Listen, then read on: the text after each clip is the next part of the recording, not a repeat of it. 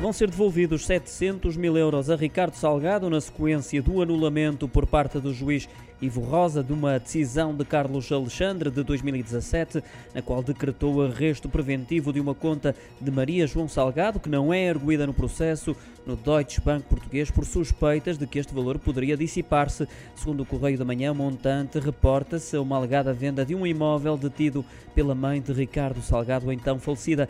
Ivo Rosa veio agora anular a decisão, considerando que Ricardo Salgado não teve possibilidade de produzir prova em sua defesa, tendo, portanto, sido violado o princípio do contraditório. Para o próximo dia 10 está marcada uma audição de Maria João Bastos Salgado para retificar a situação e para que o dinheiro possa ser devolvido. O Ministério Público já fez, no entanto, saber que vai recorrer da decisão.